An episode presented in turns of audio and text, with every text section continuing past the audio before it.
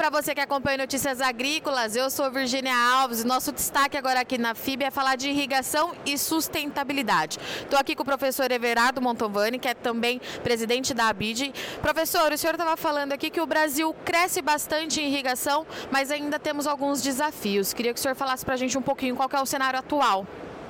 Bom, né, o Brasil hoje tem cerca de 9 milhões de hectares irrigados e um potencial sem expansão, só em cima de área de sequeiro, em cima de área de pastagem, de mais de 55 milhões de hectares.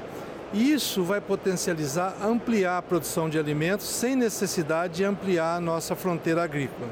Então, a agricultura irrigada é uma intensificação que traz tudo que a gente precisa, que é uma segurança alimentar. O que a gente preocupa é que esse crescimento só vai ocorrer, já que a sociedade está muito atenta e nós todos também, caso haja sustentabilidade. É isso que a gente esteve discutindo aqui, como crescer de forma sustentável. E qual é, é o caminho ideal para a gente seguir é, em busca desse crescimento, professor? Pois então, é, eu acho que está aqui, né? Olha, nós temos uma indústria muito poderosa, o produtor irrigante brasileiro tem acesso aos melhores produtos que um produtor americano, que é um irrigante europeu, um irrigante asiático, ou seja, ele tem tudo aqui. Nós temos muita informação técnica científica, pesquisa específica na área. Temos uma condição, eu, por exemplo, é, nós precisamos crescer do ponto de vista sustentável. Quando a gente fala de sustentabilidade, a gente tem três pernas.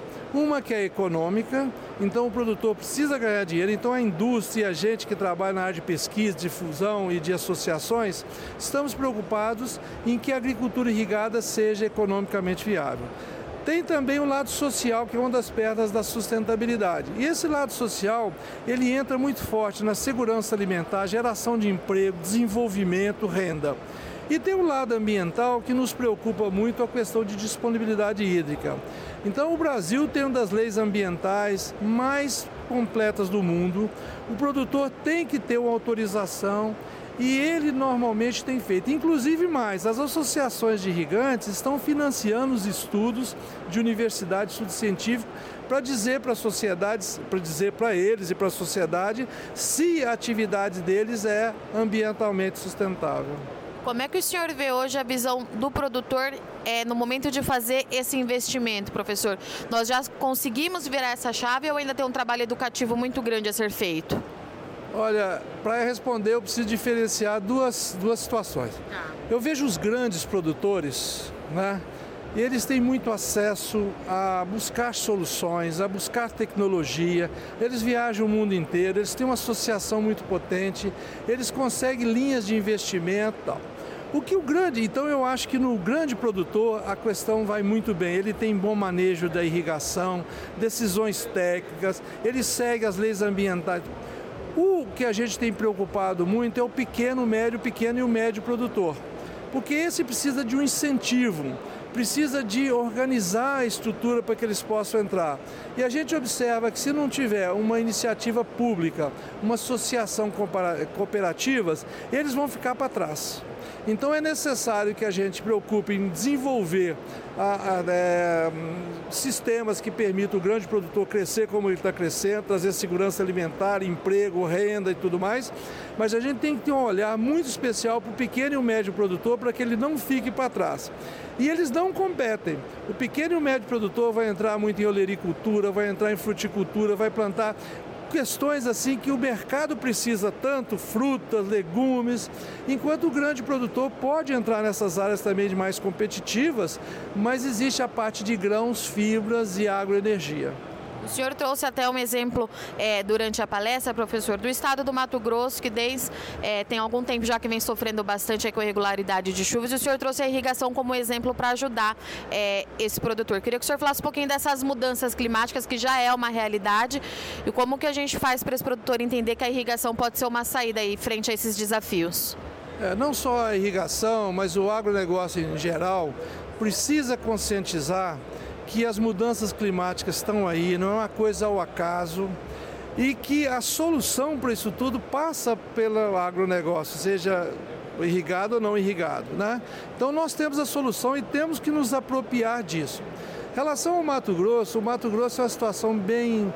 É a locomotiva do Brasil, 70% do algodão brasileiro. Se fosse um país, seria o terceiro produtor de soja do mundo depois do Brasil e Estados Unidos, ou seja, é uma pujança muito grande. Por outro lado, tem uma área irrigada muito pequena, 180 mil hectares.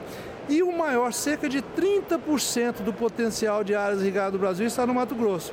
Então, esse esforço do governo do estado, junto com a associação Aprofir e Mafir e a Universidade Federal de Viçosa e os parceiros, vai se desenvolver um estudo para potencializar a agricultura irrigada, já que as mudanças climáticas estão estreitando o período de chuva e comprometendo já em muitas regiões a safra.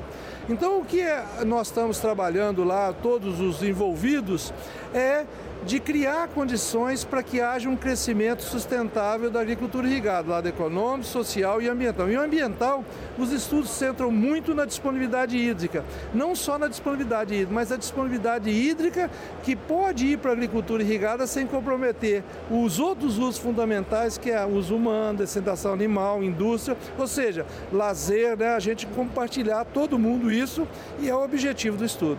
E para a gente encerrar, professor, o senhor falou também é, sobre os ruídos que a gente tem na cidade, né? Vamos sair um pouquinho é, do campo e falar da população e que a gente precisa combater isso com informação. Como é que a gente faz isso é, nessas questões dos recursos hídricos? Pois então, esse é um lado que a gente tem trabalhado muito, né? Porque a gente tem, nós temos no momento muitas mudanças no, no, campo, na agricultura irrigada, um produtor mais preocupado com o meio ambiente, o produtor que sabe que se ele tiver um problema com os recursos dele, ele vai ser o primeiro a ser prejudicado, que ele investiu milhões. E ele está muito preocupado em criar soluções ambientais adequadas, produzir, né? E a sociedade, muitas vezes a cidade, não percebe. Eu digo primeiro que como o Brasil é um país fantástico. Você vai nos supermercados, não falta alimento. Então, muitas vezes, o pessoal da cidade não está consciente desse, desse trabalho fantástico dos produtores e como que ele está desenvolvendo. Inclusive, eu chamo a atenção que na pandemia em 2020 2021, nós no início a gente começou a preocupar o pessoal querendo ir no supermercado, vai faltar alimento. O que é que o agronegócio, tanto sem irrigado ou irrigado, favoreceu a produção continuou a produção, trouxe produtos.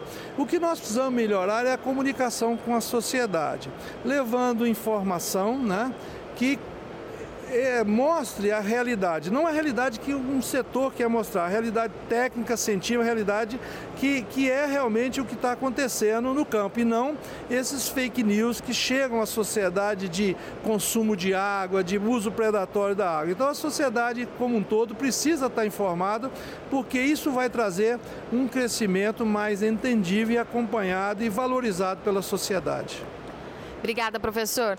Para você que acompanha Notícias Agrícolas, não sai daí que já já a gente está de volta. Tem muita coisa acontecendo aqui hoje.